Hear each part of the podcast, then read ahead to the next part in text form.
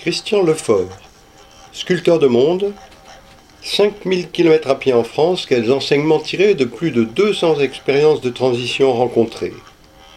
Une adaptation radiophonique de ma conférence gesticulée.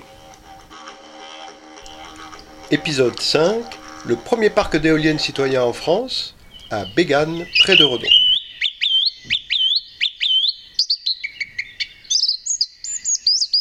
Après un mois et demi, j'ai effectué 800 km de marche et je suis arrivé à Saint-Nazaire. Là, je téléphone à un couple d'amis qui habitent près de Redon, donc deux à trois jours de marche plus loin, et chez qui je voudrais m'arrêter.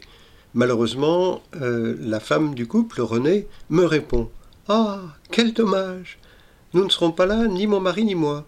Et pourtant, on aurait bien eu envie de te faire rencontrer quelqu'un, Jean Bernard, qui a écrit un livre Marcher pour mieux vieillir, l'expérience de mes 70 ans. Ah oui, ça m'aurait vraiment intéressé. Eh bien écoute, tiens, je te donne le numéro de téléphone de Jean Bernard, appelle-le, tu peux le voir sans nous. J'appelle donc Jean Bernard. Évidemment, je serais très content qu'on se voit, ça sera intéressant de confronter nos expériences. Et à ce moment-là, je lui dis, mais il y a un problème. Dans votre région, depuis que je suis à Saint-Nazaire, je cherche absolument à joindre les gens qui ont lancé l'expérience citoyenne d'un parc d'éoliennes. Et pas de réponse. Et là, j'entends un blanc, et puis ensuite il éclate de rire, et il me dit René, elle ne t'a pas dit que le premier président du parc d'éoliennes citoyen, c'est moi? Donc, dès que tu arrives à proximité de chez nous, je viens te chercher et on va parler des deux, la marche et les éoliennes. Par la suite, de telles coïncidences se renouvelleront si souvent que je ne crois pas que ce soit du hasard.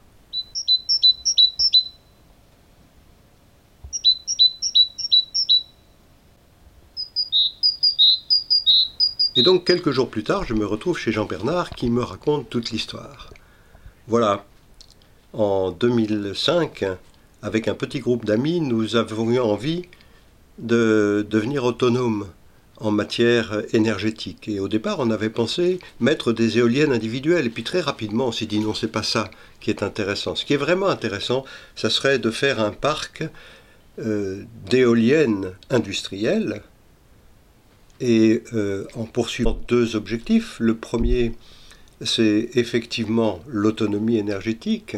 Et le deuxième, c'est d'avoir une activité économique euh, locale qui produit des richesses locales. Alors tout ça, il fallait convaincre autour de nous, parce que les éoliennes industrielles, ça coûte très cher. Donc il fallait trouver des financements. Le premier financement qu'on a trouvé, ça a été auprès de citoyens.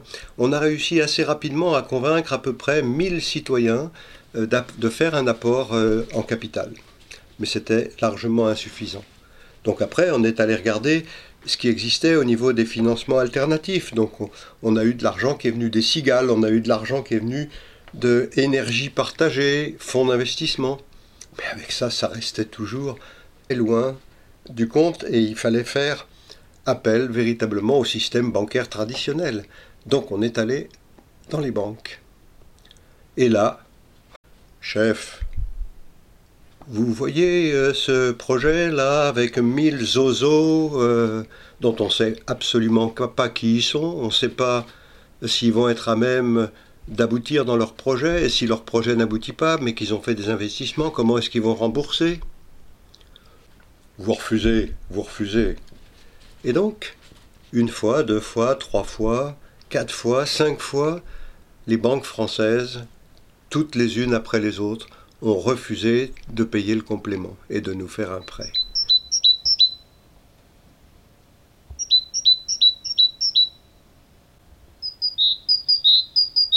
Et pourtant, on savait que dans d'autres pays comme l'Allemagne, les Pays-Bas, la Belgique, c'était une habitude, ça faisait déjà longtemps, qu'il y avait des coopératives citoyennes euh, qui mettait en place des sources d'énergie renouvelable et qui étaient supportées par les banques. Alors on s'est dit, et si on allait voir une banque étrangère Donc on est allé voir la banque Triodos en Belgique. Ah ben ça, une fois, bien sûr. Nous, on a l'habitude de faire, donc on va le faire pour vous.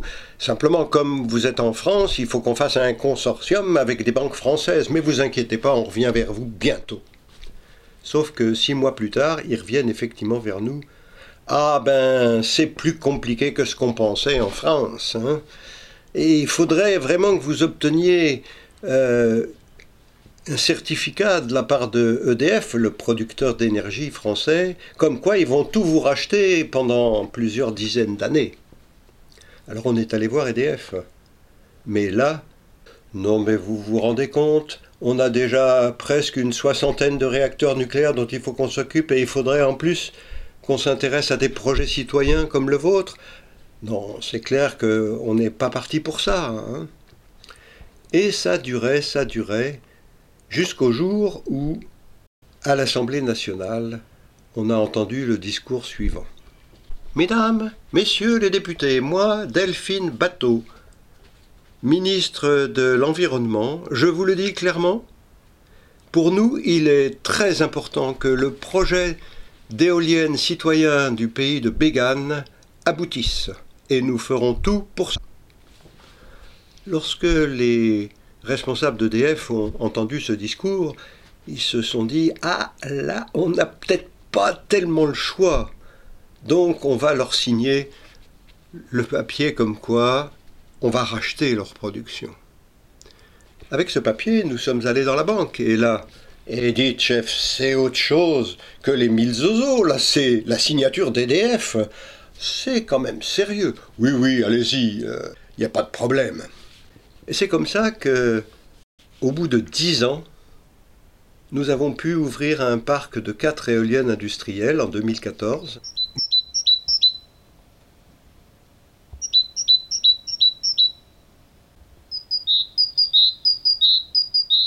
Dès l'année 2016, ce parc a produit la quantité d'énergie correspondante à ce qui est consommé dans le canton de Bégane.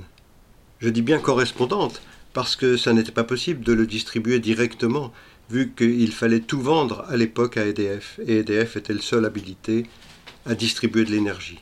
Depuis, les choses ont changé, et en particulier depuis avril 2017, un décret permet à des collectifs citoyens comme le nôtre d'être à la fois producteurs d'énergie et distributeurs d'énergie à ses membres, dans une logique d'autoconsommation. Bernard m'a alors emmené visiter le parc d'éoliennes. Je ne m'étais jamais approché autant d'une éolienne industrielle. C'est sûr que c'est très imposant, et quand on voit en plus la taille de ce qui est en haut de l'éolienne, là où on peut s'installer pour la faire fonctionner, c'est pratiquement la taille d'un grand autocar. Alors, imaginez que c'est à plusieurs dizaines de mètres de hauteur, c'est impressionnant.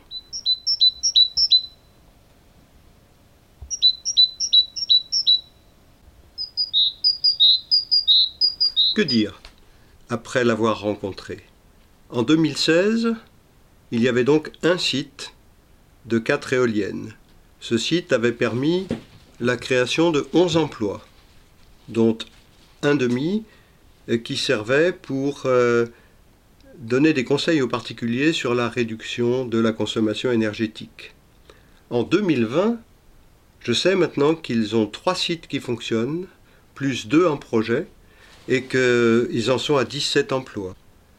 C'est clair que ce parc, il est bien créateur de richesses locales par le biais de la taxe professionnelle pour les collectivités locales, par la rémunération de quelques pourcents des investisseurs euh, citoyens. On peut dire que cette initiative a permis de créer un bien commun, un outil commun et local de production d'énergie renouvelable, outil qui est géré par les 1000 citoyens. Et là, c'est intéressant de voir sur le plan démocratique que c'est un homme, une voix, comme dans de très nombreuses euh, coopérative, même si ça n'est pas le statut juridique de, du parc, du parc d'éoliennes. Il y a alors une question que je me suis posée. Dès lors qu'il s'agit d'une production locale et vouloir favoriser l'émergence d'une économie locale, pourquoi ne pas relier cela avec une monnaie locale complémentaire? Ça irait tout à fait dans le même sens. Mais ça n'est pas le cas encore pour l'instant.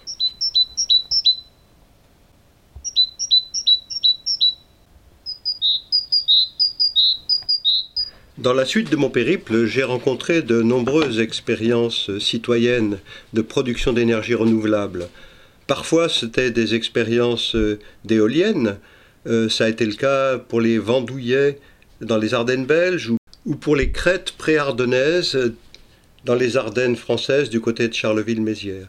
Un point commun d'ailleurs entre ces deux expériences, les Vendouillais et les crêtes pré-ardennaises, c'est le fait qu'ils ont décidé à chaque fois qu'il y aurait une éolienne qu'on appelle l'éolienne des enfants. En gros, ce sont des parents qui, pour sensibiliser leurs enfants euh, à la production d'énergie renouvelable achètent des parts dans ces éoliennes au nom de leurs enfants. Donc les vrais propriétaires sont les enfants.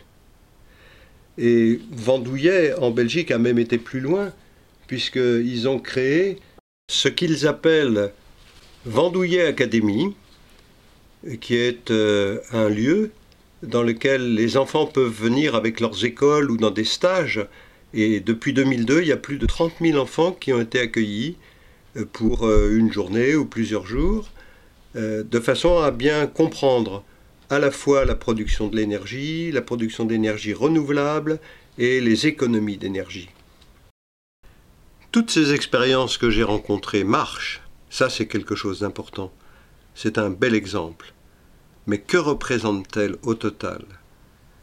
Si je prends l'ensemble des énergies renouvelables dans la production d'électricité en France, elles représentent plus de 20%.